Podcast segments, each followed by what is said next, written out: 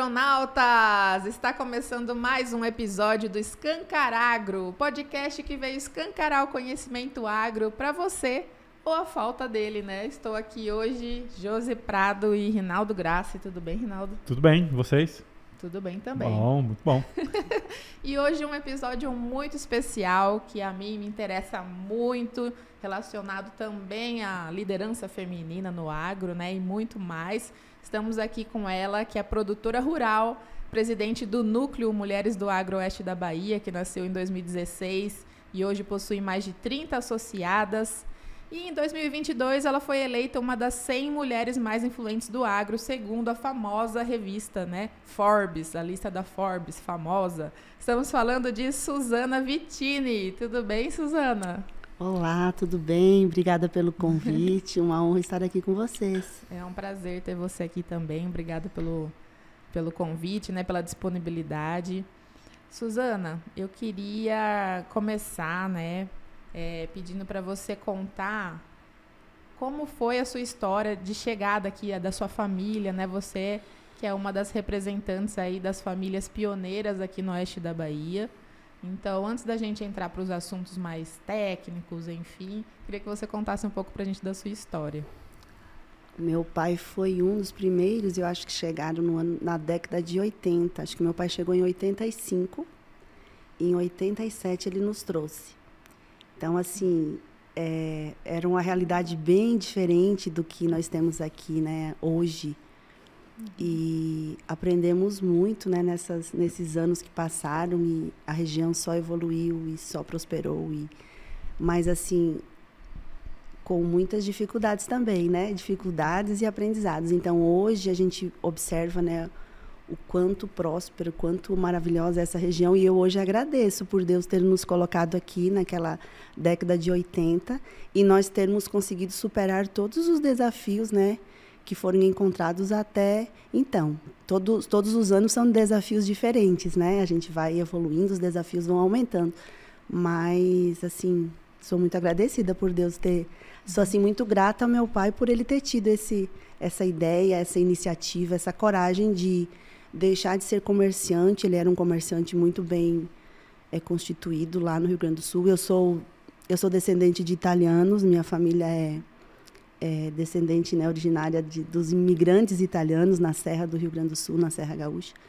E meu pai resolveu mudar totalmente de, de profissão, de embora ele ele era né, pequeno, a família dele era de pequenos produtores rurais da região de Antônio Prado, mas ele já estava bem bem constituído lá como como comerciante.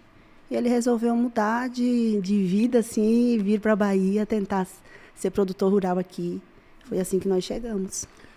Como que essa notícia acontecia assim? Tipo, ó, estão falando que lá na Bahia tem área. Como é que era isso? E, e, também como é que é assim, de repente seu pai chegar e falar, ó, tudo certo, vamos embora para Bahia. Como é que foi isso? Ah, eu, eu te confesso que para uma adolescente de 14 anos não foi muito bom não, né? Largar o grupo de amigos, né, a escola, mudar, enfim. E, e, moramos muitos anos na fazenda, então naquela época nós não tínhamos energia elétrica, nós não tínhamos estrada, não existia internet. Foi assim um processo difícil, não foi um processo fácil. Eu me recordo que eu, eu consegui fazer o meu é, ensino médio. É, hoje existe aula virtual, virtual né? E tal. Eu, foi dessa forma que eu fiz o meu ensino médio naquele tempo. Eu estudava com materiais é à distância, módulos, e ia para Barreiras fazer, fazer as provas. E assim eu fui concluindo até finalizar o meu ensino médio, pensa. Nossa. Exato. E, e assim, não, não sei como chegava a notícia, né? Eu só sei que ele, ele na família, ele foi assim uma pessoa que despertou... É, uhum. Foi assim diferente dos, dos 12 irmãos, né? Que teve assim essa essa, essa, essa iniciativa de sair de tão, pré, tão próximo né, da, dos pais, da família, enfim, e tentar a vida longe. Uhum. Se, se para a gente, a 14, que estamos aqui há 14, né? Pra, uhum. Já foi um baque assim, né? Que sai de São Paulo, né? Cidade grande e tal. Imagina naquela época mesmo, né? Que não tinha, nossa, nada, nada, nada. Realmente era muita, muita coragem. Era, era. E a falta e a falta do conhecimento técnico que se tem hoje para produzir, né? Naquele Exato. tempo não se tinha. Então, Hoje já se evoluiu, eh, né? Se evoluiu muito, né? Hoje já se sabe como se comporta esse solo, como que se produz, quais as tecnologias, quais as variedades. Naquele tempo era, eram, eram, eram todos. Sim, teve, teve que construir mesmo né, Exato. o conhecimento. Exatamente. E hoje vocês trabalham com quais culturas? As, as da região mesmo, né? Sim, Soja, sim, sim, sim. algodão. Não sou produtora de algodão, minha família não produz algodão. Já produzia há alguns anos, hoje não mais. Uhum. É, sim, são produtores comuns, Uhum. como, como os- todos os outros, né? Considera-se uma agricultura familiar, porque a família geralmente toda é envolvida né, nos, nos negócios. Eu não trabalho com meu pai hoje, né? Tenho minha- meus irmãos trabalham com meu pai, eu não trabalho mais. Mas também sou envolvida na atividade com meu marido, meu filho, enfim. Uhum. E como que é, aconteceu essa indicação para Forbes, né? Como que você recebeu essa notícia e o que, que ela impactou na sua vida depois disso? Olha, eu não- até hoje eu não entendi. até hoje eu não entendi. Eu eu costumo dizer que provavelmente foi pela, pelo trabalho, pelo, pelo núcleo das mulheres do agro, pela associação que veio essa indicação. Então eu divido esse título com as meninas que estão, né, até hoje, que iniciaram também, né, todo o trabalho do núcleo. Eu divido com elas, assim, porque pessoalmente, pela minha pessoa, eu não entendi a indicação. Também a Forbes não me procurou, não me informou que eu estaria Só sendo falou. indicada. Quando eu soube, já estava. E mas não me traz assim a consciência da responsabilidade, mas não me envaidece em momento nenhum, assim, não não, não traz diferença nenhuma para minha vida, não não muda em nada meu dia a dia, não não sou melhor nem pior do que, do que ninguém por causa disso, sabe? Eu sou bem tranquila com relação a isso. Uhum, legal. É, é uma, assim, é uma coisa que chama atenção, né? A gente vê o pessoal. Ah, enfim, é porque realmente o trabalho é que leva a pessoa lá, né? Se, se é uma coisa que ela não entrou em contato, simples- simplesmente indicou, é porque o trabalho chegou lá primeiro, né? Exato. E isso é muito, muito isso- legal. Por isso que eu preciso ser justa e dividir, né, com quem faz esse trabalho comigo, porque esse título não é não é só meu, ele é também né, das integrantes do núcleo, da associação, da, da diretoria do núcleo que que está, né, junto com todos os trabalhos realizados. Exato. E o núcleo tá desde 2016, né? Conta pra Sim. gente como é que foi o nascimento dessa ideia e como que ela evoluiu até hoje. Você sempre esteve à frente dessa iniciativa? Até hoje, Uhum. sim. É, ele- ela nasceu de um congresso que nós participamos juntas, um grupo de sete mulheres, eu acho, na época, que participou do primeiro congresso que houve em São Paulo, do núcleo de. Perdão, o Congresso Nacional das Mulheres do Agro. Então, é um congresso onde traz muita informação né, para a nossa área, muito conhecimento, muita reflexão. E aí nós saímos de lá assim com essa, com essa necessidade de começarmos a discutir o agro e, é, é, e a administração das nossas propriedades e as, e as dificuldades que nós tínhamos entre nós. Foi assim que ele surgiu, né? da iniciativa de nós trocarmos ideia, informações e conhecimento dentro da nossa atividade. Ele nasceu com esse propósito, né? um propósito profissional mesmo, para as, para as, as, as integrantes. Só que nós demoramos dois anos para nos eh, formalizar. Nós ficamos dois anos em, em, em um formato não, não institucional, porque nós precisávamos assim este- tar- estar assim muito claras e muito conscientes e muito bem firmadas na questão da nossa missão, dos nossos valores. Então, as diretrizes institucionais ficaram sendo trabalhadas durante esses dois anos, qual eram os nossos valores, por que, que nós estávamos né, formando esse grupo, essa associação, para que depois se desse esse passo da, da formalização mesmo e da inserção de novas integrantes. E aí, a partir disso, como é que vocês eh, discutiam as ações que vocês iam implementar? Assim, sempre foi eh, desde o começo, assim, vocês já sabiam o que vocês queriam fazer? Foi acontecendo? A gente sempre teve muita consciência e sabe das, dos, dos nossos valores e, e, e da nossa forma de trabalho. Isso é muito, é muito consciente entre nós. Mas existe também uma força muito grande que move o núcleo, sabe? Que às vezes eu digo que é até meio sobrenatural, assim. Então, a gente sempre tem algumas surpresas muito positivas, a gente sempre se sente muito acolhida, muito apoiadas né, em, em outras instituições e, e em nossos trabalhos. E tudo que se faz é resolvido em, em comum acordo, em reuniões. Nós temos né, as nossas reuniões mensais, enfim, tudo que demanda uma, uma instituição a gente tem de forma formal mesmo e uhum. organizada, né, com atas, tudo que se diz respeito assim a às uhum. necessidades formais de uma instituição. Uhum, legal. Uh, Suzana, falando sobre liderança feminina, né, no agro, porque não tem como. Acho que você já deve ter falado muito sobre isso, porque acabou sendo um destaque mesmo, porque não é fácil essa essa iniciativa, né? Eu penso assim, a gente tá tão envolvido no nosso dia a dia e tal, e você sair disso, dedicar um tempo para retribuir é, com, com esse tipo de, de ação, assim, é, é, um, é um, um milhão, né? É muito difícil você ver exemplos como esse. E aí acaba que você né, se torna um, um exemplo de liderança é, feminina e né, uma inspiração para todas nós. E pegando dados né, que a gente até trouxe aqui para exemplificar, né, da, da, de 5 milhões de propriedades rurais no Brasil, 947 mil funcionam sob gestão feminina hoje, né? Sendo que a região nor Nordeste é, tem representado bem, onde a participação feminina é mais de 50, é, 57% né, desse montante, contra 6%, por exemplo, do, do Centro-Oeste.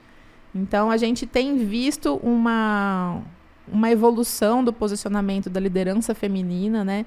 Como é que é para você? Qual é a visão que você tem dessa evolução ao, ao longo do tempo? Ela está sendo lenta? Ela está acontecendo ou falta muito? Você se sente ainda muito testada por, pelo fato de ser mulher num cargo de liderança? Ou não? Você nunca sentiu essa, é, digamos assim, esse preconceito? Como é que foi para você?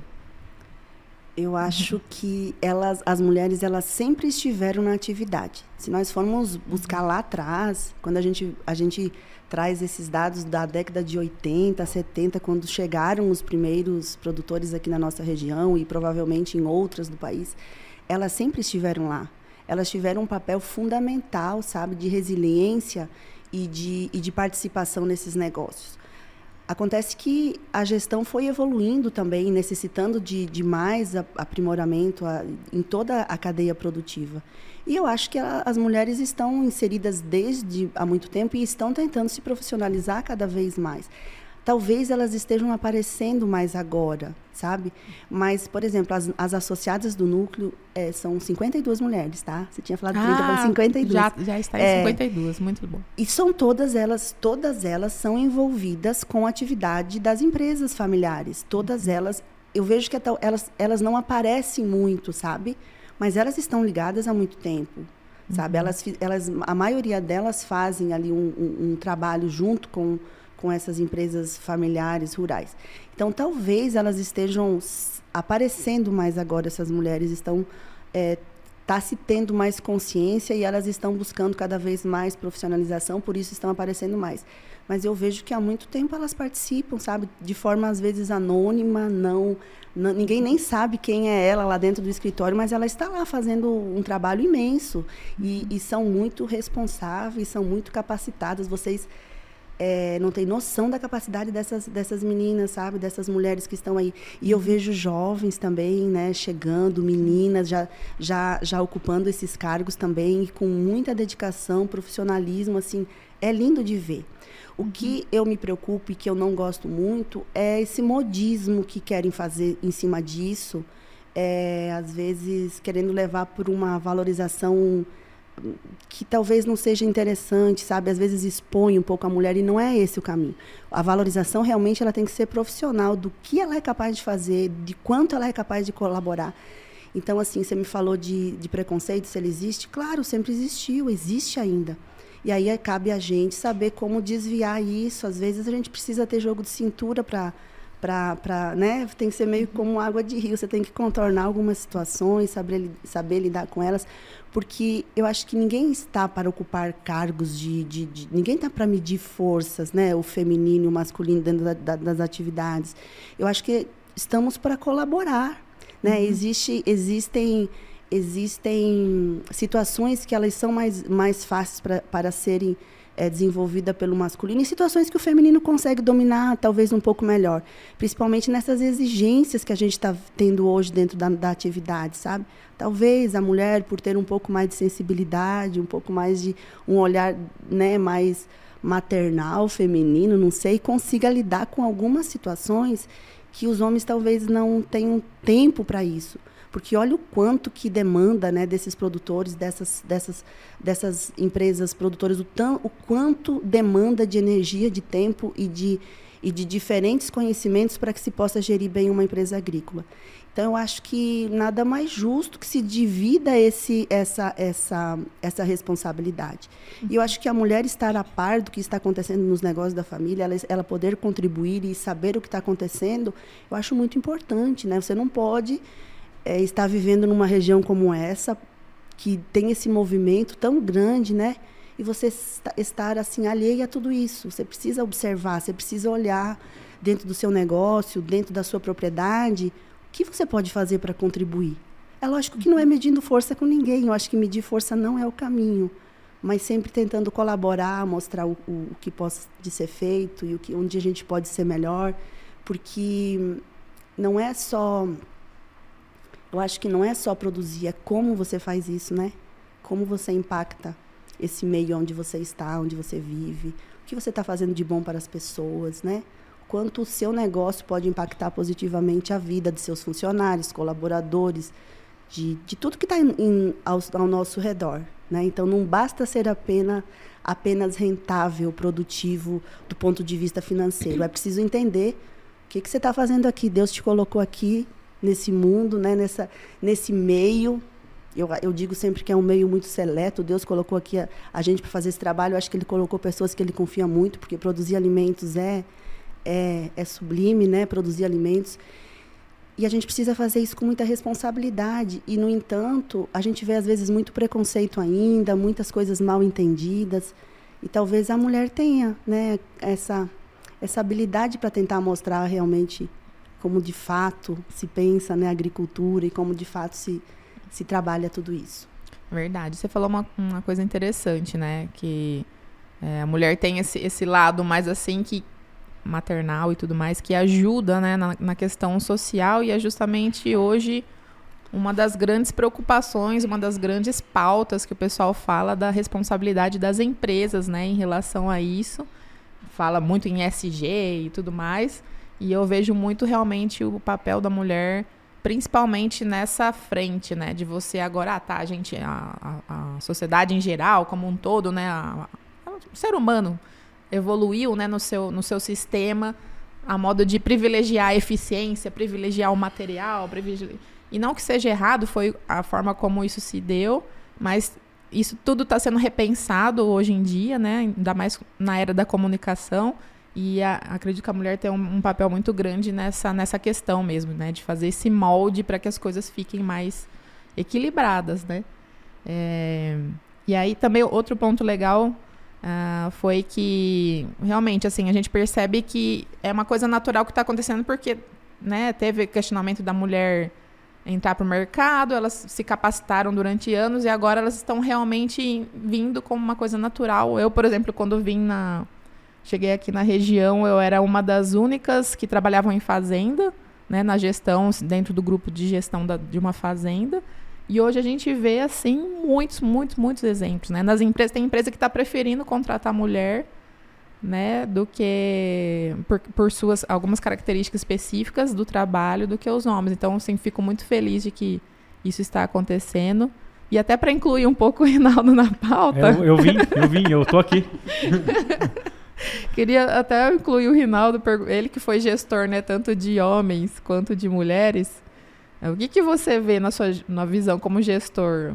A diferença, assim, o que, que você pode falar de, eu vou, vou de, eu vou chegar aí. E, e, na sua dificuldade como homem em, em eu vou chegar ali. Lidar. Eu queria só antes de chegar ali ver pegar uns pontos que foram comentados que você comentou da presença hoje é, nos cargos de gestão e etc no mercado como um todo, vamos dizer assim. Eu imagino que ele já começa lá na, na graduação, né? Uhum. Se pegar a época que eu estudei, era uma proporção muito menor de, de mulheres na, nossa, na, na própria sala de aula que automaticamente influi no, no, na quantidade de, de pessoas que estão saindo do mercado de trabalho. E hoje, imagino que as salas de agronomia aí já estejam meio a meio ou tenham até mais né, da, de, uhum. de, de, de, mulheres do, do que homens. Né? É, um ponto que a Zana comentou que eu achei bem legal é, é da própria questão de como a complexidade vem aumentando como um todo isso, não só no, na fazenda ou no meio produtivo, mas na vida, né? Uhum. Você ser pai, mãe, hoje é diferente de ah, 50 anos atrás, né? É, e eu imagino que existia mesmo aquele padrãozinho, né? De começava lá o casal, o homem sai na produção, a mulher fica ali mais naquelas questões de cantina, é, de, uhum. de pessoal ali, não sei o que lá. Só que a, a complexidade vem aumentando e a, a, a própria é, mulher fala, não, eu, eu, também sou proprietária, eu também sou dono disso aqui, eu posso agregar numa outra questão, eu posso evoluir, vamos dizer assim, né, ajudar numa outra alçada. É, e aí as, as, mulheres vêm, vêm, vêm aparecendo cada vez mais nisso aí. Eu concordo com as, as predisposições, vamos dizer assim, as pessoas né, serem melhores em uma atividade do que outras, né, ou, uhum. ou, ou ter uma facilidade maior com aquilo, né? E indo já, para não ocupar muito tempo, respondendo a tua pergunta, é, eu vejo assim, já, já, já, liderei né, algumas mulheres é, fantásticas assim, né? Tem uma que deve estar nos ouvindo aí, que para mim ela é especial e, e é a, a melhor de, de todas, né? Disparado. Uh, e a questão da dedicação é diferente. Num, meio que não tem, não tem migué uhum. com, com mulher. Assim, elas são, a, é, é, a dedicação é, é, é, é maior, a, a, transparência é maior, sabe? É, compra mais, a, se doa mais, parece, para fazer aquilo, né? Do, do, que os homens que são um pouco mais ensaboados, né? Conseguem sair um pouco mais para ali, mais para lá, né? Por outro lado, existe sim a questão de, da, da sensibilidade e como que você é, conversa, como que você pontua, como que você direciona. É um pouco diferente de você direcionar é, os caras ali, que você pode ser, às vezes usar alguns termos, né, algumas coisas. É como se é, ficasse, fosse um pouco mais compreensível para o homem ali de que aquela pontuação que você está fazendo é sobre o trabalho, uhum. né? E não é sobre a pessoa ou pessoal. A mulher leva um pouco mais isso pro lado pessoal, né? Não, tô falando que o teu trabalho tá ruim, não você é ruim. Uhum. O cara entende mais que é o trabalho e não ele, uhum. sabe? São, são, são nuances, vamos dizer assim, que você tem entre trabalhar com um, trabalhar com o outro, né? Todo mundo tem o, as partes melhores de você ter e as partes que são um pouco mais delicadas, assim, normal. Uhum. Mas no final do dia, é, compensa, né? Sim. Sempre compensa. Eu acho que é muito questão de, de insegurança, né? Justamente porque agora que a gente está lidando muito com, a, com enfim, está se consolidando o papel da mulher, a, a, a, gente precisa trabalhar um tempo ainda em segurança dentro do ambiente de trabalho, né? Acho que eu vejo muito que os, os, problemas que eu tive assim em relação a isso foi insegurança mesmo, de achar que eu não era capaz e como é que é para você, Suzana? Você, você sente, você já sentiu muito inseguro ou você sempre foi muito determinada assim nas suas coisas? Já já passou algum perrengue em termos de insegurança assim?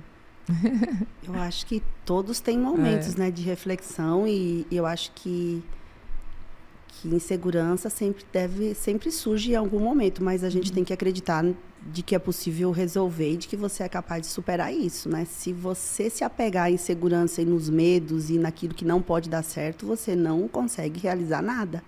Então você tem que eu digo sempre, às vezes você não tem o conhecimento, mas você precisa saber aonde ele está para consultá-lo. Então eu acredito muito que Humildade é um dos caminhos para você vencer qualquer obstáculo. Você não tem o conhecimento, você está inseguro com relação a alguma situação, mas você é humilde o suficiente para procurar alguém que sabe sobre o assunto para te aconselhar ou para dar sua opinião para que você avalie melhor. Eu acho que é muito importante, sabe? Uhum. Então, assim, não saber, a gente não sabe tudo, a gente é aprendiz o tempo todo, mas se alguém sabe em algum determinado ponto, de algum ponto que você está inseguro, você possa consultar e ouvir, eu acho que é um é legal, sabe? Às vezes eu acho que a gente perde muito se a gente não tiver humildade para saber que não, você não sabe tudo e você precisa de ajuda de alguém que saiba sobre aquele determinado assunto, né? Exatamente. Ainda mais, ainda mais o quanto é complexo hoje, tudo está muito complexo, né? Isso tudo, to, todas as, as, as, as leis, as NRs e todo, com, tudo que envolve as, as atividades hoje, você não sabe tudo, você, você aprende isso o tempo todo, você está o tempo todo tentando acertar. Então, eu acho que, que é por aí. Verdade. Outro ponto legal que você comentou, né, que eu queria desenvolver também, é em relação a, a, a essa representação feminina, o quanto que a gente não pode deixar que, que vá para esse outro lado, né, do... Porque, assim, é, a gente está vivendo esse paradoxo, né? Ah, a mulher é livre, a mulher pode fazer o que quiser, mas aí ela pega essa liberdade e, e põe tudo no corpo, né? Coloca o corpo à frente é, para se mostrar, para ser valorizada, né? Justamente aquilo que a gente estava lutando contra, que era a banalização da mulher, do corpo feminino, tal, tal, tal. Parece que aí com essa liberdade, né, com, com, com essa nova liberdade, aconteceu o contrário do que a gente queria. Então é uma coisa esquisita, né? É, e a gente vê no agro muito isso também. Então, principalmente em, a Mônica, que é do marketing, né, comenta que hoje a gente está, tá, graças a Deus, indo para uma era onde o influenciador vai ser muito mais valorizado pelo conteúdo. Mas a gente via muito isso no agro, né? A, a mulher que se destaca ali como influenciadora no marketing digital tal, é porque colocava muito o corpo na frente, né? Então, que, você percebe também que isso está mudando um pouco? É. Eu acho desnecessário sempre. Uhum. Eu acho que é desnecessário essa exposição. Eu acho que o que deve aparecer sempre é o nosso trabalho. O que nós estamos fazendo não tem necessidade nenhuma de você apelar por esse lado, sabe? Uhum. É... E eu acho que o público está cada vez mais. Empresas sérias, pessoas sérias, consumidores sérios estão cada vez mais atentos a esse tipo de de conteúdo. Eu acredito que não vai, não sei, mas para mim não vende, né? Uhum. Para para se você já uma empresa que utiliza desse artifício para para divulgar seu produto, eu acho que ela já está pecando, já não é não vende, eu acho que não vai mais vender. Uhum. Pode ser que venda para alguns, mas eu não acredito que embora se vê, né, aumentando, né, esse tipo de exposição, a gente vê, mas eu não, eu não acredito que seja o caminho se deva percorrer, sabe? É, inclusive... Eu acho que é o conhecimento que tem que prevalecer, o que agrega realmente, né? O que você eu acho que o conhecimento tem que vir sempre em primeiro lugar, né? O conhecimento, os valores, eu sou muito focada nisso, né? Valores e Sim, verdade. O núcleo é muito focado em valores, em princípios. Então, uhum. assim, tudo que a gente faz é com muito cuidado, né? Sempre é para valorizar, não para desvalorizar, né, o setor, não para levar para outro nunca, né? A gente tem que ter sempre esse cuidado. Eu acho que cabe a gente ter essa consciência, né? Eu acho que é, um, é, é uma linha muito fininha e muito tênue, né, para você tá... Sim. E se a gente tiver se puder influenciar meninas, né, mulheres que estejam ouvindo esse podcast, né, que você repense né, o seu posicionamento. Não, nem sempre as, as mulheres estão no digital, mas às vezes no trabalho, será que você está usando muito mais esse lado né, da, da sexualidade para ter alguma vantagem ou do conhecimento, né? E como que você pode inverter isso daí, né? Se a gente puder de alguma forma influenciar jovens profissionais que estão chegando, né, seria muito legal. E falando agora é, no trabalho do núcleo mesmo, né? É, conta pra gente Hoje já são mais de 11 mil, com certeza é, deve estar mais do que esse número, né? Que eu, que eu peguei na reportagem. Mas já foram mais de 11 mil crianças alcançadas através do trabalho do núcleo, né? O que é exatamente. É, os, conta pra gente um pouquinho o que são exatamente os projetos que vocês desenvolvem, desenvolveram. É, de que forma que alcança essas crianças né, nas comunidades rurais? Ah, o algodão que aquece, né? O algodão que aquece é o nosso trabalho, é o que mais a mim, o que mais me motiva dentro de todos os nossos trabalhos, enfim, porque ele lida diretamente com educação e criança. É, esse ano, crianças foram 11 mil, com mais os, com colaboradores e professores, nós chegamos é, próximo a, próximos a 12 mil pessoas atendidas com algodão que aquece dentro do município de Barra.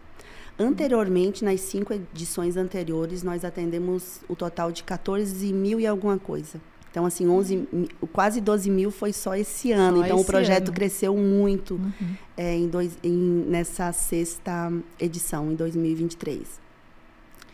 E ele cresceu muito em todos os sentidos, né? Porque nós conseguimos né, levar com a gente, durante a nossa passagem em Barra, uma companhia de teatro, né? Uhum. Inclusive, CEPAC, né? Nosso Sim. parceiro aí nesse trabalho. E, e, e, é isso, é aproximando a agricultura da educação, nos aproximando de comunidades rurais. Hoje, o Algodão que aquece já visitou 240 comunidades rurais. Porque quando nós chegamos nas escolas, né, você acaba conhecendo aquela comunidade, qual é a cultura que prevalece aí, o que, que eles produzem, né, como que vive essa, essa comunidade, como que, que é trabalhada a questão agrícola aí, você enfim, 240 comunidades é muito, é muito chão. A gente não tem ideia quem é, é esse ano, esse ano nós rodamos mais de 3 mil quilômetros. Assim, nos, a gente conheceu, nós conhecemos, por exemplo, todos os baixões e, e os brejos e de barra, assim, extensão territorial imensa foi assim muito rico em termos de conhecimento de, de você observar o quanto que o nosso Nordeste ainda pode evoluir na questão agrícola, sabe? O quanto se precisa trabalhar dentro das escolas essa valorização, porque vocês acreditam que as crianças, às vezes, de comunidades rurais não se sentem, não se sentem pertencentes à agricultura ou eles não eles não se enxergam nessa, no, no, no agro, eles têm um, infelizmente existe uma divisão aí do agro da agricultura familiar que estão tentando né, plantar ali na, na uhum. nossa sociedade.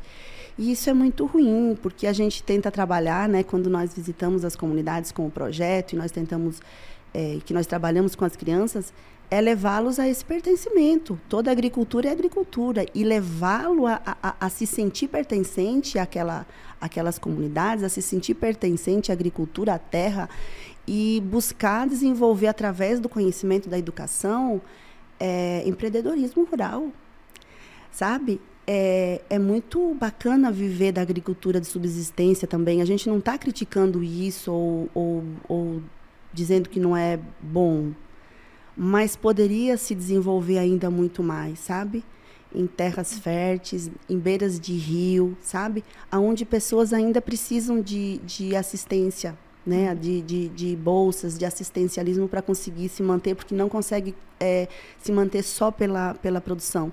Então, assim, esse ano, quando você vê na beira desse São Francisco, a, a, a, na beira desses rios, a extensão territorial e a riqueza que existe, e você vê ainda comunidades que não encontraram ainda seu potencial agrícola, que não conseguiram ainda encontrar formas de, de produzir mais e melhor para sobreviver somente do que produzem, ou que você vê que ainda são dependentes, sabe? É muito triste porque o nosso país tem uma potencialidade imensa, né? Nesses anos de algodão que aquece visitando essas comunidades de vários municípios, a gente percebe o quanto ainda existe de potencial e é falta de conhecimento, sabe? É uhum. É falta de pertencimento, de conhecimento, de de acesso às vezes a crédito, mas muitas famílias fala-se muito da falta da terra, né? Em, em, aqui no nosso país que, que falta terra, pra, não é terra que falta, gente. Existem famílias que estão nessas, nessas propriedades familiares há, há, há décadas. Muitas delas não têm nem documento de suas terras ainda e não, não aprenderam a produzir de uma forma tecnificada, não, não sabem o manejo de irrigação, não conhecem irrigação, não conhecem produtos biológicos, não conhecem, sabe? Então, assim, eu, eu digo, não, são, não é terra que está faltando para os agricultores familiares, o que está faltando é conhecimento e habilidade de desenvolver as suas, as suas pequenas propriedades, encontrar o que produz em cada local, qual é a cultura que se produz, em, o que, que o que, que, sabe? Então, Barra foi muito bacana para a gente ter visitado, a gente viu fazendas que estão chegando lá com culturas de é, implantação de uvas finas, sabe? Projetos grandes, assim, coisa muito interessante, assim, a gente viu que a, a, o progresso está chegando, mas, assim, ainda falta, né? Uhum. é, essa, essa qualificação, esse, esse conhecimento para pequenos produtores. Uhum.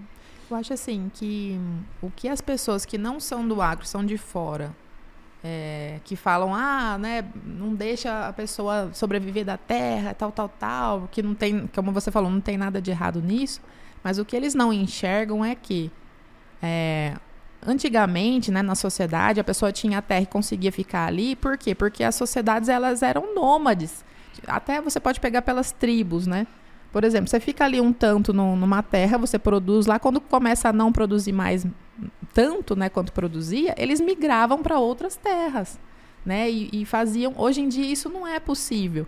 Então, para você permanecer dentro de uma terra e ser sustentável ao longo dos anos, você tem que tecnificar, você tem que ter exatamente isso. Ter o conhecimento para você implementar lá e conseguir de fato sobreviver. Porque senão não é, é, é só é subsobrevivência, não é nem sobrevivência, que você não consegue mais, né? Você tem que saber lidar com aquela terra para ela para devolver ali e continuar, né? E você acha que eu imagino para você que deve ser um sonho, né, esse trabalho de tipo a criança que cresceu ali na comunidade, imagina crescer dentro da sua propriedade rural, conseguir levar o conhecimento, seja através se tornando um técnico agrícola ou um, sei lá, um, né, estudando imagina ela levando a, a, pequena propriedade dos pais a produzir um, um, um, produto como esse, por exemplo, uvas finas, ou até mesmo a agricultura normal de horticultura, mais embaladinha, cortadinha, sei lá, que agrega um valor, né? Você é, vislumbra isso para essas comunidades, assim? O que, que você sonha quando você visita essas crianças, né? E vê, vê tudo isso acontecendo Realmente, uhum. a gente deseja que essa criança encontre o seu caminho, seja ele qual for, o sonho dela, né? Não que caia o... na, na mão da, de discursos muitas vezes, é, né? que ela encontre o seu caminho e que ela descubra, e que ela descubra o seu sonho. Porque tem crianças tão, tão assim, apáticas de tudo, que estão tão a, a, a, autoestima tão baixa, que às vezes não você pergunta para a criança o que você deseja ser quando crescer, ela não pensou sobre isso ainda. Uhum. Então assim, um cuidado que a gente tem dentro do algodão que aquece, a gente tem se preocupado cada vez mais com isso. É por isso que nós temos os mascotes, Cadu e Nina, né? Nós temos os nossos mascotes. É trabalhar de uma forma muito leve, alegre, lúdica, por isso que tem o teatro, né? Uhum. Para que a mensagem chegue à criança de uma forma muito interessante, que seja um contato, que nós tenhamos um contato com eles e que fique marcado de uma forma muito positiva porque a gente não, não deseja expor essa necessidade, essa vulnerabilidade dessa criança, sabe? Assim, essa necessidade. O agasalho, ele chega porque o projeto iniciou com um agasalho. Realmente, a gente tinha um trabalho dentro de escolas com hortas e as crianças começaram a faltar no, no mês de junho, julho, porque era frio, as crianças não iam para a escola. Assim a gente descobriu que as crianças tinham frio, porque nós já estávamos dentro da escola tentando despertar essa, essa consciência. E, e, o, e o agasalho, a criança, incrível, quando você dá um, entrega o agasalho para a criança e ela entende que é igual ao do Cadu e da Nina, e às vezes você chega na escola já no período da tarde, você fala, ó, não veste que está quente, agora você deixa para vestir amanhã de manhã. Eles fazem questão de vestir. E, e, e, é como se realmente eles sentissem o carinho que o projeto tem por eles através do agasalho. Então, às vezes, a criança veste e ela se aconchega assim no casaquinho, coloca a mão no bolso.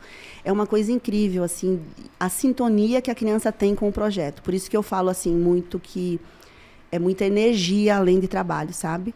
Porque a criança sente o que a gente está querendo passar para ela de imediato, assim o comportamento da criança demonstra assim a afinidade, né? E, e é essa mensagem que a gente quer deixar para ele, que ele que é através da educação que ele vai conseguir isso. Porque veja bem, é, nós, nós estamos assim em um, em, em um tempo que os produtores do Brasil eles não se sentem valorizados pela população, pelo, pelo, pelos brasileiros, pela sociedade. Não é isso. É isso. Se uhum. sentem que trabalham, né, cultivam, produzem alimentos, mas não são valorizados. Mas os professores há muito tempo não são valorizados. É sabe? Verdade. Então tem professores em comunidades rurais que são heróis aí. Eles ficam 30, 40 dias sem ir para a cidade. Escolas que são a 100 quilômetros da sede de de estrada de areião, você demora duas, três horas para chegar lá, sabe? Acesso muito difícil. E eles estão lá com as crianças, é, é, é, a única porta de conhecimento que essas crianças têm com o mundo são através dos professores. Então, quando a gente chega nessas comunidades e a gente acolhe a escola, a gente, a gente acolhe também o professor. E o Algodão que Aquece tem esse, esse carinho pelos professores e tenta fazer essa conexão entre agricultura e educação Porque se em comunidades rurais não está se entendendo o que se está fazendo por agricultura, o que é agricultura em nosso país, o que se tem de potencialidade agrícola, lógico, eu repito sempre, dentro da responsabilidade ambiental. Eu estou falando de agricultura sustentável, eu estou falando de agricultura que respeita o meio ambiente, né, que respeita as suas áreas de preservação, que, que faz uso de toda a tecnologia que nós temos hoje de plantio direto, enfim, estou falando de quem é responsável, né? Uhum. Que não entende o que é a, a agricultura em nosso país. Se uma criança de zona rural não está entendendo o que está acontecendo, se professores de zona rural estão. Vocês vão esperar o quê? Da, da, da, da, da sociedade do nosso país. Então, Exato. assim, é urgente que, que o setor se aproxime porque não, é, não são só os agricultores que não se sentem valorizados. O professor está precisando, às vezes, de um apoio. As escolas estão precisando de um apoio. E, às vezes, só o município não dá conta de fazer tudo que é necessário por aquelas escolas. Existem, é, às vezes, dificuldades que nós, como produtores, da, da escola que está ali próximo à nossa propriedade, aquela que a gente passa na frente aí, que é caminho para o nosso trabalho, pode ser que ela está precisando de alguma coisa que, que nós podemos, possamos auxiliar. Né?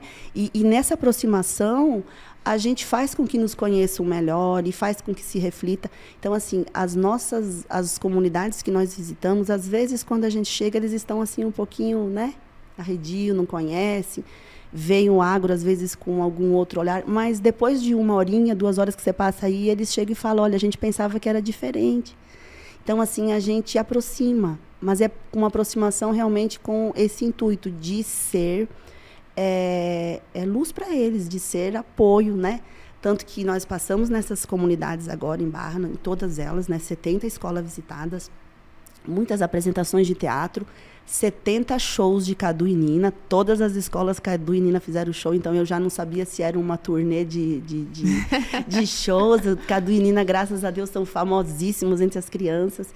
E, assim, muito intenso. E agora, depois desse movimento, eles estão com o concurso. A gente voltou de lá, mas eles estarão trabalhando no concurso Algodão que Aquece agora até o final do ano. O tema é agricultura. Nós voltaremos no município no final do ano, onde nós iremos premiar os melhores trabalhos com esse tema. Então, as escolas estão em movimento. Nós temos, né, agradecer aqui também a nossa pedagoga, a Nayara Barrocal, que ela é nossa voluntária no Algodão que Aquece, que está cuidando da parte pedagógica do projeto esse ano está em contato com os professores e coordenadores do município. E o tema é agricultura. Então a gente vai voltar lá, depois desse movimento todo, nós iremos voltar lá no final do ano para premiar escolas, alunos e professores que se destacarem, que trouxerem né, o que de movimento fizeram dentro das escolas com esse tema. Justamente com essa intenção de fazer que se reflita sobre agricultura em comunidades rurais em comunidades onde deveria se entender mais sobre agricultura ou deveria se ter uma visão um pouco diferente, sabe? Uhum. E esse ano o diferencial do algodão que aquece que além das comunidades rurais nós atendemos também toda a zona urbana, né? A gente uhum. conseguiu é, agradecer também todos os apoiadores que acreditam no algodão que aquece, né? Por isso que nós crescemos a todo ano. Então, nós temos apoio de instituições, instituições empresas que acreditam nesse trabalho e são parceiros. Então, a nossa a nossa gratidão a todos eles, porque sem apoio financeiro a gente não conseguiria realizar. O, o, projeto hoje tem um custo muito alto, mas que nós administramos com muita responsabilidade, com muito cuidado, sempre com muito cuidado também, porque essas empresas estão envolvidas no, no projeto, então a gente tem uma responsabilidade com a imagem de todas elas também, né? Então, é um trabalho feito com muitos critérios, né? Muito cuidado, a forma que a gente chega na escola, como a gente trabalha o projeto, como a gente chega no município, isso é tudo muito criterioso e, cuidadoso para que a gente tenha realmente uma aproximação e que essas portas se abrem e que a gente possa mostrar um pouquinho, sabe, é, para essas escolas o que é a agricultura e fazer com que essas crianças reflitam né, sobre o papel delas aí. Encontramos também, assim, nessas localidades é, muito lixo na beira dos brejos, dos rios. Então, assim, nascentes de água, rios importantíssimos que eles utilizam, nós encontramos muito lixo. Então, chamamos a atenção também para essa responsabilidade ambiental. Responsabilidade ambiental, ela não pode ser é, colocada só para os produtores, né? A gente tem que ter essa consciência hoje geral que responsabilidade ambiental é de todos nós, né? Sociedade, onde a gente coloca o nosso lixo, como descarta o nosso lixo. Infelizmente, nas zonas rurais existe muito lixo na beira dos rios, brejos, nascentes. Então, assim, foi uma questão que nos chamou a atenção também. Nós chamávamos atenção para isso nas escolas. Né? Não basta a gente é, querer apontar o dedo só para né, um setor e não cuidar aquilo que a gente está fazendo na nossa comunidade, no nosso trabalho, enfim. É, isso acontece muito, né, na, na sociedade em geral, de apontar o dedo para o agro e justamente escancarar agro é da gente desmistificar muito disso, né? E a, a critica e tudo mais, mas não, separa nem o lixo em casa, né? O reciclável, muitas vezes. Então. E, e vocês têm percebido realmente essa, essa transferência de informação? Porque, pelo que eu entendi, é um trabalho mais aplicado às escolas, às crianças, né? E aí a gente vai falar de um trabalho de no mínimo médio prazo, né, até essas crianças serem os adultos estarem ali, né? Vocês conseguem perceber essa transferência, né, da criança chega em casa e aí conta lá para o pai, para a mãe e eles começam a agir sobre isso? Eles têm a gente tipo essa do lixo, né? É, imagino que não é, não é só a criança que vai lá e joga, né? Isso tem tem sido transferido? a gente não, vo não volta lá na comunidade agora para ver. A gente sinaliza né, alguns pontos, agora o concurso ah, vai trazer alguma, alguma. O que a gente percebeu no ano passado, assim, as devolutivas que vêm através do concurso são muito ricas, assim, as uhum. redações, as percepções, os trabalhos que as crianças fazem, os desenhos, desenhos de, de ensino infantil, assim, incríveis. Teve um desenho que me chamou muito a atenção no ano passado, que a criança ela fez uma nuvem de algodão, era uma nuvem toda colada de algodão, e ela fez uma escadinha de gravetinhos do mato, ela era gravetinhos colado, uma uma escadinha que chegava na nuvem de algodão. Você consegue interpretar o que, que essa criança tá, o quanto rico é esse essa essa escadinha para uma nuvem, o que, que isso pode significar, o que, que pode ter passado na cabeça dela, né? Uhum. Esse essa escadinha para uma nuvem de algodão. Então, assim, a gente recebe coisas muito simples, muito singelas, com muito significado, como redações, como trabalhos, assim, grandiosos de professores. É, em Angical teve uma professora que foi resgatar a história do algodão dentro do município, da onde tinha, há quantos anos já, atrás já havia produção, tecelagens é, manuais, etc, sabe? Então, só que o algodão que aquece hoje, ele não fica só na cultura do algodão, porque a gente entendeu que quando a gente vai trabalhar, às vezes, em municípios que não têm a cultura do algodão tão intensa como nos nossos municípios aqui mais próximos, é, Luiz Eduardo, Barreiras, é, enfim, é, eles não têm esse conhecimento. Parece que você está falando de uma coisa muito longe deles. Uhum, entendi. Então, assim, hoje a gente já deixa a agricultura para eles trabalharem um, qual tema eles acharem importante. Pode ser que esse ano venha algum trabalho sobre mandioca, sobre, sobre a produção de cana. Nós vimos muita cana de açúcar né, nas, nas, nos interiores, onde eles produzem rapadura, cachaça. Então, eu não sei o que, que vai vir hoje, esse próximo ano de devolutiva.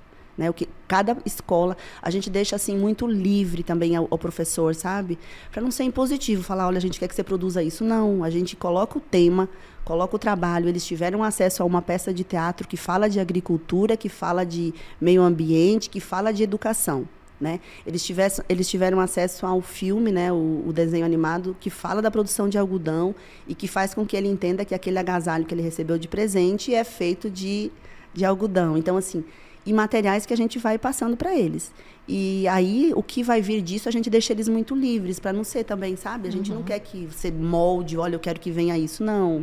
Né? Deixa Cada, livre, né? Deixa livre para o professor trabalhar com a sua turma aquilo que achar interessante. Uhum. Que é assim que é o processo de educação, né? Que, tem, tem que ser. Não, eu tava, tava, pensando assim, se é, algumas iniciativas como essas, né? E assim vai, outras que, que seja, né?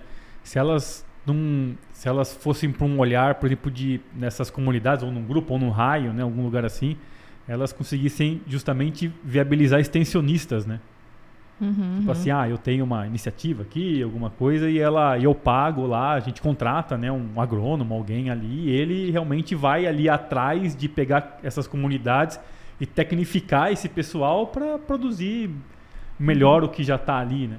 Uhum. Era, era, era um outro braço também de ganho de, de tempo e de, e de retorno, né? Essa uhum. é a reflexão que nós temos é. feito e não sabemos ainda como encontrar esse caminho. É um trabalho que necessita ser feito, ele precisa ser feito, é, mas os profissionais dessa área, as empresas de, ligadas a essa área, elas precisam entender que não terá retorno financeiro isso, sobre exato. isso. Então, é um trabalho que você vai fazer é você vai disponibilizar o seu conhecimento, mas para você ter retorno financeiro disso vai demorar. Uhum. Então, assim, é isso que talvez precisa se, né, É. se É. pensar. Se a, a grande dificuldade é essa, você ter bons profissionais que se disponibilizem a fazer um serviço, um trabalho desse. E, assim, precisa ter viabilidade, né? Então, assim, são necessidades que existem. O poder público não está conseguindo, às vezes, é, é, é, saná-las, né? Uhum. E que É, teria que estar, tipo, dentro do orçamento deles lá de alguma coisa nesse sentido mesmo, né? As, as- uma das grandes empresas aí, eles têm lá os budgets lá para para marketing, para ações sociais, para isso ou para aquilo, né? Aí é, é mais mesmo uma questão de, de, de que jeito que, ele, que, É, que eles mas não- aplicariam, né? É. não assim não não é não é só a questão financeira para você conseguir ter adesão você tem que ter muita empatia quando você chega num lugar desse você tem que ter é, se, se, se essa comunidade não não abra, não sentir que você né Uhum. não não Sim, sim, funciona sim. então assim a, a pessoa tem que ter um preparo às vezes até para conseguir assim é, né Sim, sim, sim. Sim. É, eu imagino, tava imaginando justamente fazer um trabalho de carona, né? Ah, vamos dizer que eu tenho uma empresa lá, multinacional, né? E eu vou fazer uma união, por exemplo, com, o núcleo, e o núcleo já está lá, nananá, nananá, e aí agora nós estamos viabilizando um extensionista aqui para a área, então já chegaria... outras é, exatamente já chegaria tudo meio que, que conjunto ali, né? Exatamente. Teria que ser um Uhum. negócio bem... Porque eu concordo com você, ah, vai chegar um cara lá do, do nada, ô, eu vim aqui para te ajudar, né? Você saiu da onde? Uhum. Porque no, no final do dia, beleza, não tem um ganho é, direto, e nem, e nem vai ter, né, e etc. Mas você, a partir do momento que você começa a, a, a ir lá e pegar e tecnificar esse, esse produtor, ele também vai ter que consumir, né? Você vai chegar e falar, ó, isso aqui que você está lidando envolve comprar um fertilizante. Ou envolve fazer desse jeito. Ou envolve comprar um tubo diferente para esse modelo de irrigação que você faz, né? Exigiria isso, né? Que também eu- que eu imagino que de largada esse produtor não vai ter esse dinheiro também. Não vai já, ter. Já, ter, já teria que meio que vir, já teria que ter um, aí teria que ter um terceiro braço financeiro para chegar lá e ainda viabilizar esse investimento físico, vamos dizer assim. Ah. E, e assim, quando você visita Israel e você vê o que eles fazem lá com pouca água, Ah, você sim. fica, É. você fica assim, né? Você fica pensando, nossa, por que, que no Brasil não chega, né, toda essa tecnologia para essas regiões aí de do, do vale, enfim. e- Uhum. Mas tem projetos muito bons, assim, chegando de, de grandes produtores que, va- que irão levar muito, muito emprego, né? Muita oferta de emprego, assim, muita...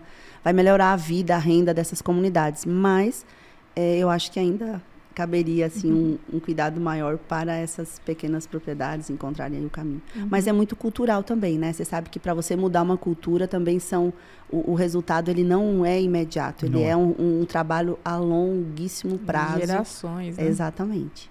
Mas Uhum. por isso que a nossa esperança são as crianças, despertar nas crianças esse olhar empreendedor, despertar nas crianças esse, essa necessidade que tem dele se profissionalizar e ele buscar na educação e que ele se esperte aí, que aí tem oportunidade para a vida dele, sabe? E se não quiser ficar ali na, na propriedade dos pais, mas que pelo menos busque né, uma, uma condição de vida, se ele desejar, que ele seja o que ele. A gente não deseja para os filhos da gente que eles consigam realizar os sonhos dele, a gente, a gente não faz tudo para que eles possam é, chegar naquilo que eles. É, é a mesma coisa. Talvez uma criança precisa né, de um pequeno incentivo, ele precise de um, de um, né, um momento que ele acorde para buscar aquilo que ele, que ele não se, que ele não se, que ele não fique aí sem esperança nenhuma de que a vida é aquilo ali mesmo e pronto. Exatamente. Acho que só, só de você saber que, de alguma forma, você. Aquela coisa, né, da educação. Que se for uma pessoa que conseguir despertar isso, nossa, já valeu todo Ah, o é. trabalho, né? Isso, isso aí é justamente esse. O, o, o Zé Renato comentou isso, né? o- Uhum. no, no dia que ele estava aqui, né? Que beleza, você, você olha no macro, né? Às vezes pode não parecer muita coisa, né? Pela proporção, mas quando você olha no indivíduo, é muita coisa. É muita coisa. É muita coisa. É, a gente, a gente recebeu, assim, incrível o comportamento das crianças. A gente recebeu alguns abraços, assim, eu recebi alguns abraços que eu acho que eu não vou esquecer nunca na É, minha vida, assim. Sem dúvida. E você não sabe o que, que a criança está querendo te falar com aquele abraço. Quando você está indo embora, você já está correndo, recolhendo as coisas e tal. Chega uma criança e ela quer um abraço. E teve uma criança que ficou muito tempo, ela não queria mais soltar o abraço, não. E você não sabe o que, que tem nesse abraço. Uhum. O que, que ela está querendo te dizer nesse abraço, sabe? Então, assim, fica, você também não tem tempo de aprofundar para perguntar, que você não vai conseguir resolver ali naquele momento, você tem que ir embora, que já tem quatro escolas te esperando para outras entregas. Então, assim, mas assim, de você perceber que alguma coisa fica assim. Muita semente foi semeada, sabe? Sem Muita dúvida. semente ela está sendo semeada. O que vai frutificar, a gente às vezes não tem nem dimensão do que vai frutificar. Mas foi semeado, sabe? Sim. em uma dimensão diferente, assim, não tem como, como a gente trazer esses números de quanto de, de, de hoje, de quanto de impacto, de quanto de, de, transformação aconteceu, de quantas dessas crianças, mas a gente tem certeza que ela acontece. Pelas reações, pela, pela, pela, pelos relatos de professores, pelo contato que, que mantém com a gente depois de muito tempo. Então, assim, a gente abre portas nessas comunidades, uma porta muito carinhosa que pode ser preenchida sim com outras ações que possam fomentar ainda mais né, aquelas, aquelas estruturas de, de produção, de família, enfim. Uhum. E até eu queria ah, até aproveitar sua presença para comentar, né, que ah, a gente sabe que, como você falou, o governo não tem como alcançar muitas vezes eh, essa- esses locais, mas também existem, como se diz, ferramentas, existem formas de você abraçar as empresas para levar isso para esses lugares através de leis, né, leis de incentivo. E assim como existe muita eh, muita falta de conhecimento do agro, né, das pessoas em relação ao agro, existe muita falta de conhecimento de cá para essas leis de incentivo à cultura, por exemplo, uma delas que é a conhecida Lei Rouanet, né, que que tá como lei de incentivo à cultura, que tem toda essa polêmica, mas que quando você vai realmente de fato conhecer lá, e eu, né, estou envolvida junto no projeto fazendo parte da associação do teatro, né, que, que produziu o teatro ali para levar educação para as crianças. E, e a gente vê que existe esse preconceito também do lado do agro em relação a essa lei, que nada mais é do que você, as empresas conseguirem é, destinar recursos para promover as- projetos como esse, né, inscritos na lei de incentivo, e, e poderem abater isso do, do, do imposto de renda, né? Então, às vezes, assim, ah, eu não vou, porque eu não sei, não vai ter retorno financeiro, mas dessa forma você consegue, as empresas conseguem investir e não, não perder nada, né? Porque elas em- abatem do imposto e estão lá ajudando na causa, né? O que você tinha, como que você via essa lei antes, né? E como que você vê agora para poder também ajudar a gente a desmistificar isso na cabeça às vezes uma, uma empresa do agro está assistindo, né? E muitas vezes a gente en- enfrentou essa barreira. A gente foi lá apresentar, mas a pessoa via, ah, não, mas é lei. Não, isso aí, hum, né? Tinha aquele preconceito. Como que você, via isso e como que você vê agora em relação, até para ajudar as empresas a, a usar essa ferramenta que está disponível, né? Eu sempre acredito que contra o preconceito, às vezes, não adianta embates calorosos, não adianta. Eu acho que a, o trabalho, a ação, o exemplo é o que arrasta. Né? Eu acho que precisam ser feitos trabalhos que demonstrem é, é, é, a, esse- essa parte benéfica, né? Para que se convença e para que, e que seja utilizado da melhor forma. Eu acredito que possa ter um. a- a- possa ter assim uma, um, um incentivo muito grande. E eu acredito na arte, nessa forma educativa de fazer as coisas, sabe? Porque é uma forma de você passar a mensagem de uma forma muito leve. Gente, se você vai fazer uma palestra para crianças e professores, você às vezes não vai encontrar o vocabulário correto, você não vai encontrar a, a didática perfeita, mas com uma peça de teatro, com eles entendem a mensagem de uma forma muito leve muito bacana. Então eu acho que a comunicação através da arte, ela precisa ser ser fomentada, sabe? E eu acho que se existe ainda preconceito, eu acho que ele pode ser quebrado, ele pode ser trabalhado. Eu acho que a gente tem que fazer esse movimento, né, para é, que isso não aconteça e para que a gente trabalhe isso de uma forma muito positiva. O que eu acredito que a gente precisa ter sempre é uma posição neutra com relação à política. É, a gente vive um momento no país Muito sensível. Neutra, neutra, não sei. Eu acho que a gente tem que saber se posicionar também, mas não pode se envolver em, em embates, não pode se levantar assim, não pode ser, não se pode ser radical demais. A gente tem que observar tudo o que é benéfico, a gente tem que que, que buscar e o que está errado também a gente tem que pontuar. Se está alguma coisa errada, você tem que, mas tem que saber como fazer isso. Eu acho que não é radicalizando, não é, é tem que ter um cuidado, né, da forma que se trabalha talvez esse preconceito para que ele deixe de existir, sabe? Eu uhum. acho que o exemplo sempre, eu, eu, eu acho que o exemplo sempre é o melhor caminho, sempre.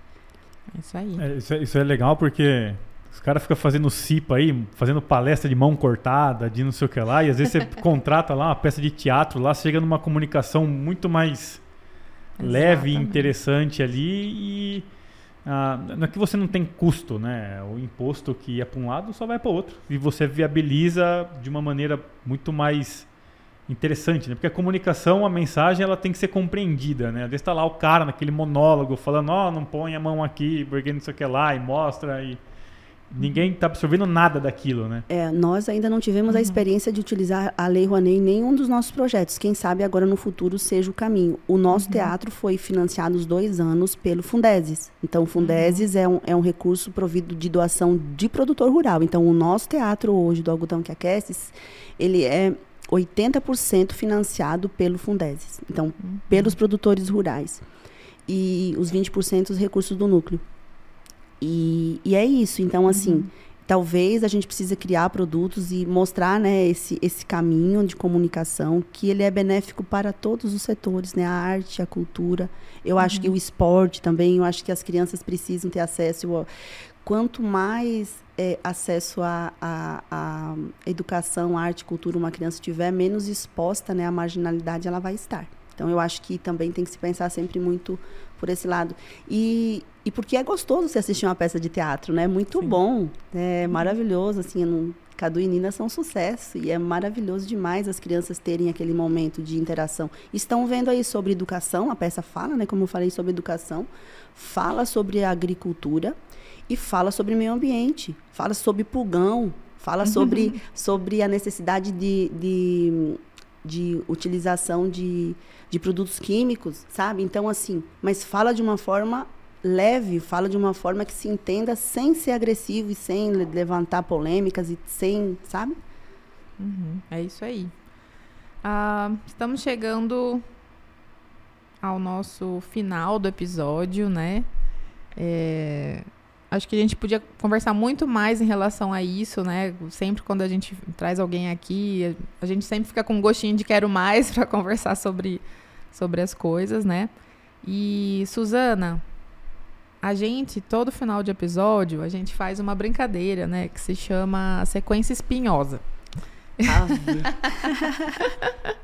que é justamente, a gente elencou os temas mais polêmicos, assim, do agro, para justamente saber a opinião dos convidados aqui e ajudar nessa parte, né? É, de desmistificar mesmo essas questões. É, se você se sentir à vontade, a gente normalmente faz assim: pode falar uma palavra só que vem à sua cabeça quando a gente fala o tema. Ou você pode falar um pouquinho, se você se sentir à vontade. Uhum. É, tem gente que fala assim, ah, não sei opinar sobre isso, vou passar essa. Então, do jeito que você achar, tá bom? Uhum. Vamos lá. Terra indígena. Acho que muito, muito, muito, muita, muita, muitos interesses aí ocultos. Uhum. Reforma agrária. Questionável. Uhum. É, MST. MST. MST. Esse é o espinho maior aqui da sequência. o MST, é, eu acho que é manipulados. Fazendas verticais. Aquelas de dentro, eu acho né? Que eu acho que questionável também. Inteligência artificial.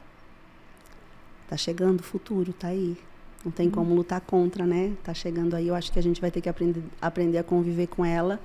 Mas eu acho que a gente não pode tirar, tirar nossa consciência da nossa condição humana. Não existe inteligência artificial que consiga ter a percepção humana. Eu acredito que a gente tem que ter essa consciência também. Eu acho que tem que ter um cuidado né, com isso também. Verdade. É, mudanças climáticas.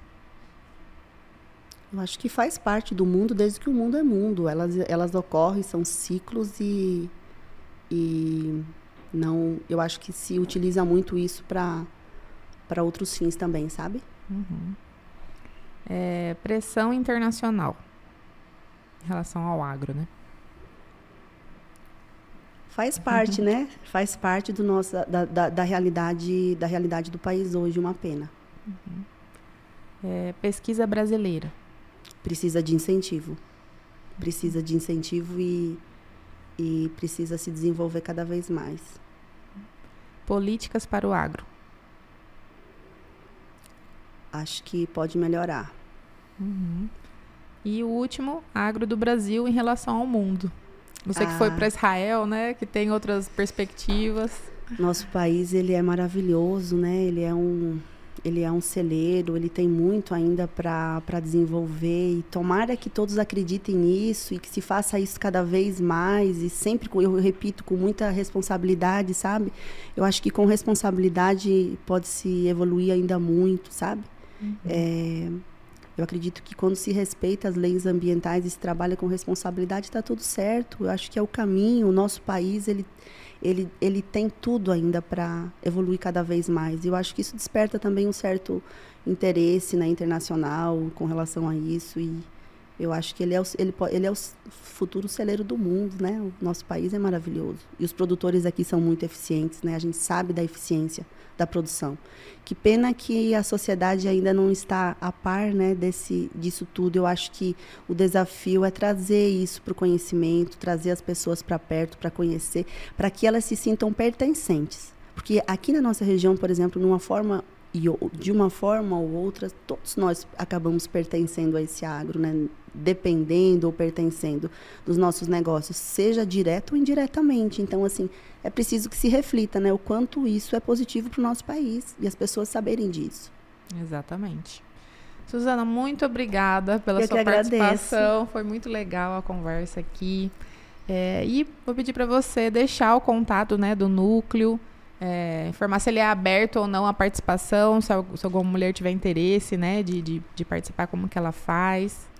Ele é, uhum. ele é aberto assim através de convite. Se, ele é uhum. aberto com indicações. Então, uma uhum. participante que já está há algum tempo, ela pode trazer alguma pessoa indicada e isso passa por um, por um crivo. É necessário que ela seja realmente ligada à atividade, porque como eu falei, é um trabalho que demanda muito trabalho, comprometimento e não é para não é assim para marketing, não é pra, então assim, é realmente o núcleo ele cresce lentamente, ele é um processo longo de crescimento. Cada ano a gente associa mais algumas pessoas, mas é, estamos abertos sempre sim à conversa, a, a, ao diálogo, às contribuições, né? Estamos, assim, ao apoio, acho que todo apoio é bem-vindo sempre de, de todos que, que, que têm esse mesmo viés né, de pensamento e de, e de cultura organiz, organizacional como a do núcleo. Perfeito. E o, o endereço no Instagram, quem quiser conhecer? Ah, sim. Núcleo Mulheres do Agro oeste da Bahia, procura lá, você nos encontra, vai ter muito material lá dos trabalhos, enfim. Ah, e eu queria deixar também aqui já uhum. registrado que agora no mês de outubro nós realizaremos né, o Plante Amor Salve Vidas, que é aquele trabalho uhum. que nós realizamos, realizamos em parceria com o ICOB, que é o Instituto do Câncer do Oeste da Bahia. Né, uhum. que leva atendimento para mulheres né, com prevenção ao câncer de mama. Esse ano, provavelmente, nós estaremos trabalhando em outro município, que é Angical e também em comunidades rurais onde as mulheres não têm acesso ao diagnóstico. E também promovendo né, o Instituto, fazendo todo mundo conhecer aí o trabalho do ICOB, que tem como missão é, a construção do Hospital Oncológico do Oeste da Bahia. Então, ah, estaremos envolvidos com esse trabalho agora em outubro. Que legal, nossa, se a gente puder ajudar em alguma forma, né, na divulgação, ficamos muito felizes, Sempre. que é muito importante. Vamos trazer, se você, né, fica a indicação uhum. aí do convite para trazer a presidente do instituto para conversar sobre o hospital, acho que é muito bacana. Perfeito. Então, muito obrigada. Obrigado, é legal. É isso, Show de bola.